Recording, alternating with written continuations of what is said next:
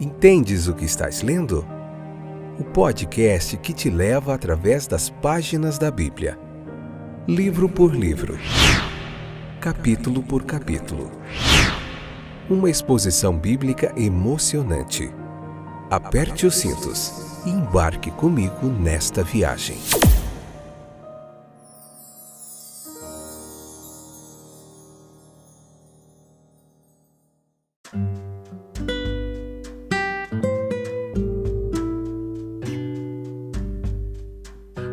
Olá, estou de volta. Eu sou o Fábio. Esse é mais um excepcional episódio do podcast Entendes o que estás lendo. Continuamos nossa jornada fantástica através do texto bíblico, espécie de pregação expositiva que a gente faz aqui, um estudo sequencial, capítulo por capítulo do texto bíblico. Marcos capítulo 16, parte 2, episódio de número 503, essa que é a sexta temporada. Esse é o episódio de hoje. Faltam mais dois episódios, esse 16 2, 16 3, 16 4, para a gente encerrar o livro de Marcos. Que legal! Tudo bem com vocês?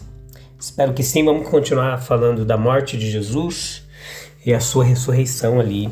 É assim que se encerra o livro de Marcos, com um final feliz depois de tudo.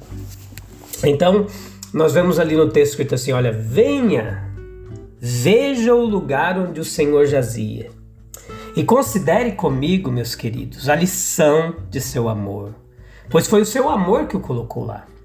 Foi o amor que o fez submeter-se às indignidades que, como vimos, foram lançadas sobre ele: o escárnio, o flagelo, o cuspir e o golpe.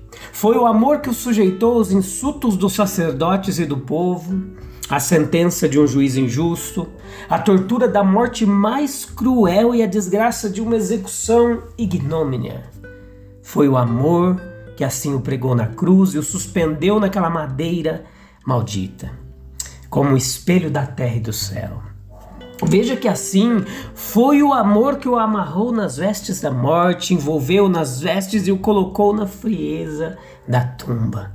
Não foi estranho então que o sol sofreu um obscurecimento quando o Salvador expirou, que o céu ficou de luto quando o Senhor da glória entregou o Espírito, ou que a estrutura da natureza tremeu quando o sustentador divino de toda ela morreu. Não era estranho que sepulturas se abrissem, seus horríveis ocupantes surgissem com rosto e forma de esqueleto, entrassem na Cidade Santa e se movessem pelas ruas em grande solene silêncio ou, esvoaça, ou esvoaçassem como estranhas e temerosas aparições entre a população viva que passava por ali. Venha, veja o lugar onde o colocaram e onde o Senhor jazia. O amor gera amor. Você não amará aquele que assim o amou? Ou melhor, você pode deixar de amar aquele que assim o amou antes de tudo e acima de tudo? Quem já ouviu falar de um amor assim antes? Ninguém. Tem maior amor do que este que um homem dê a vida pelos seus amigos. Mas enquanto ainda éramos pecadores e, portanto, inimigos, Cristo morreu por nós. Venha, veja o lugar onde o Senhor jazia e reflita sobre uma terceira lição que nos é ensinada ali. Essa lição diz respeito à luz que é assim derramada na escuridão da sepultura e na tristeza daquela casa escura e estreita. A escuridão reinou em todas as terras da morte antes, mas então a vida e a imortalidade foram trazidas à luz. Buscai a Jesus de Nazaré, que foi crucificado. Ele não está aqui, ele ressuscitou. Eis o lugar onde o colocaram. E marque a honra que lhe foi prestada ali. Meus queridos, mesmo na morte, ele não foi desonrado. Algumas mulheres fiéis, algumas discípulas devotas, devotadas a ele, embora abatidas, recusaram-se a acreditar que o passado era apenas uma ilusão, que o presente era apenas um sonho e o futuro era totalmente sombrio. Elas nutriam uma expectativa redefinida, indefinida. E essa expectativa agora ela brilhava diante de seus olhos mentais como um meteoro de momento. E logo desapareceria, deixando a escuridão ainda mais densa. Era uma hora escura para os discípulos de nosso Senhor, mas era a hora antes do amanhecer. Esses poucos seguidores fiéis, no entanto, não cessaram de dar atenção ao corpo e comparecer à sepultura. Mal havia chegado a manhã do terceiro dia, mal havia a estrela da manhã anunciado seu alvorecer, quando a recompensa mediadora começou a ser concedida e a fidelidade da aliança eterna se tornou manifesta. Venha mais uma vez e veja o lugar onde o Senhor jazia e como nunca mais poderá ser visto. Ali, ó visão maravilhosa encontra-se o príncipe da vida. Está dormindo o sono da morte, silencioso e imóvel, como a sepultura onde o colocaram. Satanás exulta, as hostes das trevas celebram, todo o pandemônio triunfa, o inferno não pode conter sua satisfação. Mas ouça, uma voz do céu ecoa por aquele sepulcro selado, é a voz de Deus, e as palavras são ouvidas: acorde, levante-se, em um instante, as mortalhas caem do corpo sem a ajuda da mão humana, elas são embrulhadas e cuidadosamente colocadas de lado. O guardanapo cai do rosto, aquele lenço. O fluxo de fluido vital volta a circular pelas veias novamente. Os membros que um momento antes estavam rígidos na morte estão agora em movimento. A forma de carne pecaminosa, de servo e sofredor é deixada de lado para sempre. O Salvador ressurge. Ele se eleva em glória indescritível. Ele se levanta por si mesmo e pelo poder de seu Pai, levanta-se triunfante sobre a morte e o conquistador da sepultura. Os anjos de Deus descem para honrá-lo um deles remove a pedra, abre os guardas tremem e ficam como mortos, a terra treme de alegria sob os pés de seu rei ressuscitado. Toda a natureza veste seu mais belo traje primaveril e se une para celebrar o triunfo do Redentor. Era necessária a ressurreição de nosso Senhor para a justificação. Nós visitamos a tumba vazia, agora podemos indagar por que ele jazia ali e dali ressuscitou. Foi em primeiro lugar para nossa justificação. Ele foi entregue por nossas ofensas e ressuscitou para nossa justificação.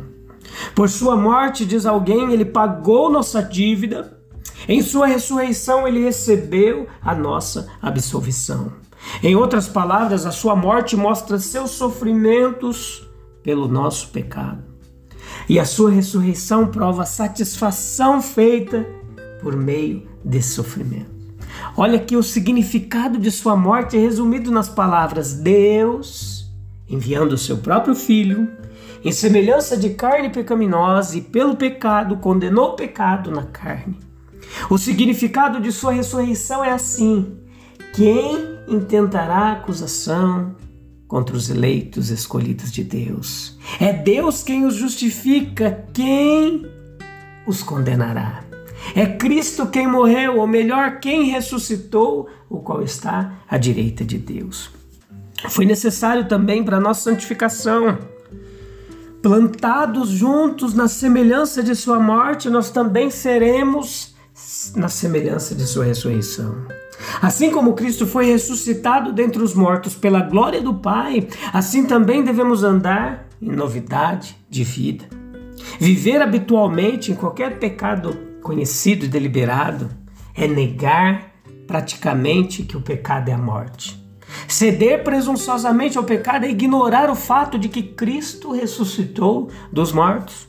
Perseverar no pecado é resistir à influência da ressurreição de Cristo e fechar os ouvidos ao forte chamado que vem do sepulcro vazio, dizendo: Desperta, ó tu que dormes, e levanta-te dentre os mortos, e Cristo te iluminará.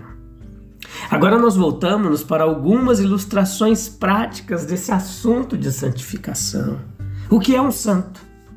É aquele que ressuscitou com Cristo e age de acordo, buscando as coisas do alto Embora esteja nesse mundo, ele não é desse mundo, ele está acima disso.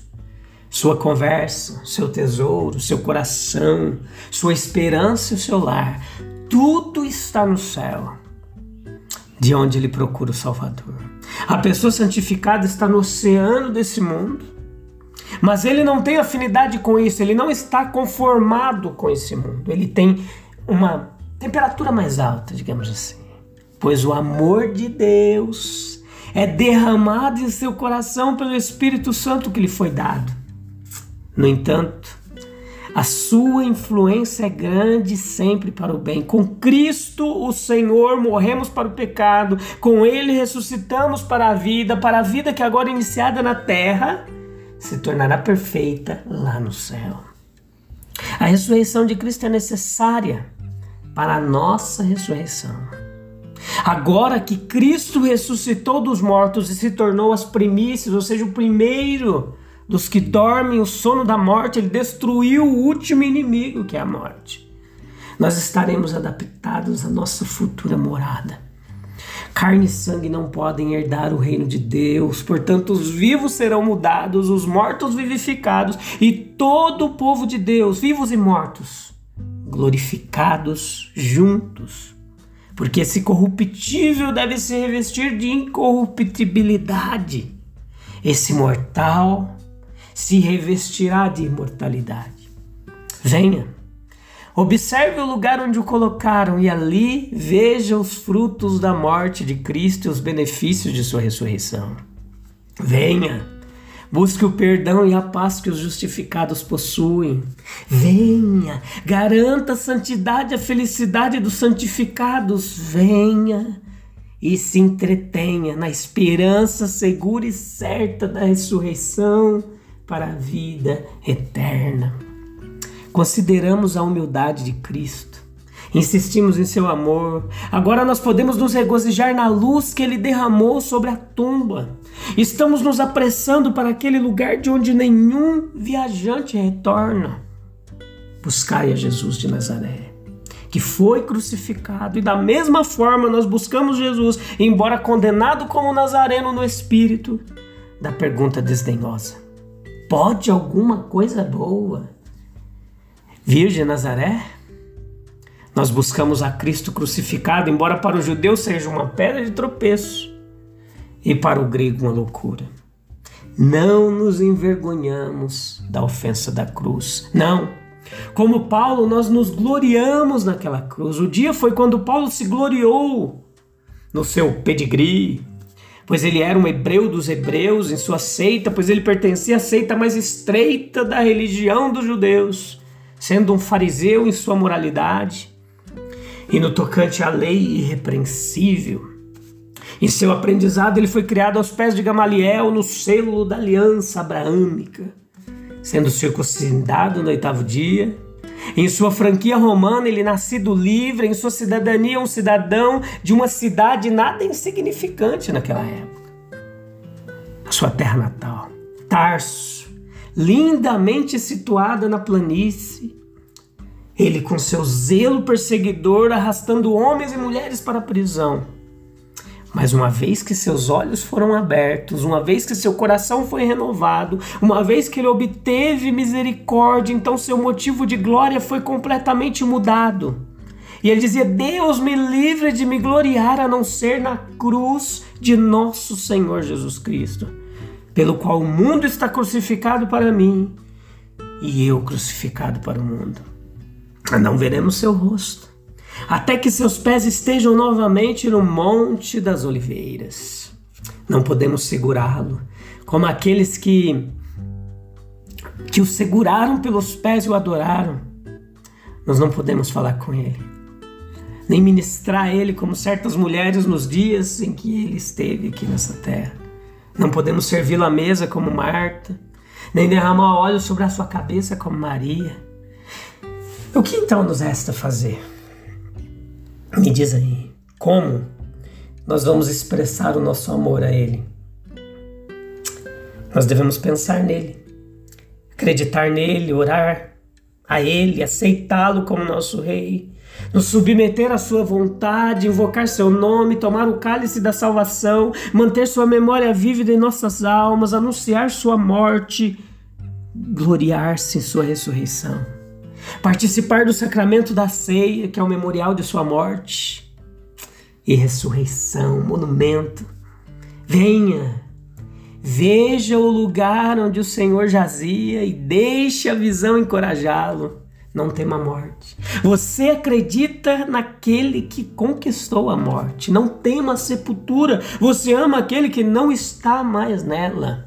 Não tema o inferno. Você acredita naquele que o resgatou disso. Mas tema o pecado. Faste-se dele. Vai e não peques mais. E a pergunta, capítulo 16, versículo 3 e 4: Quem nos rolará a pedra?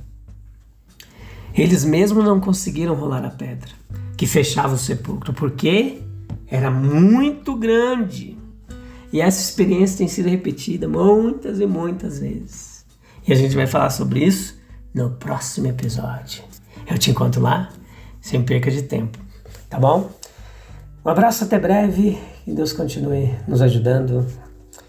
Até lá, até o próximo episódio. Tchau, tchau.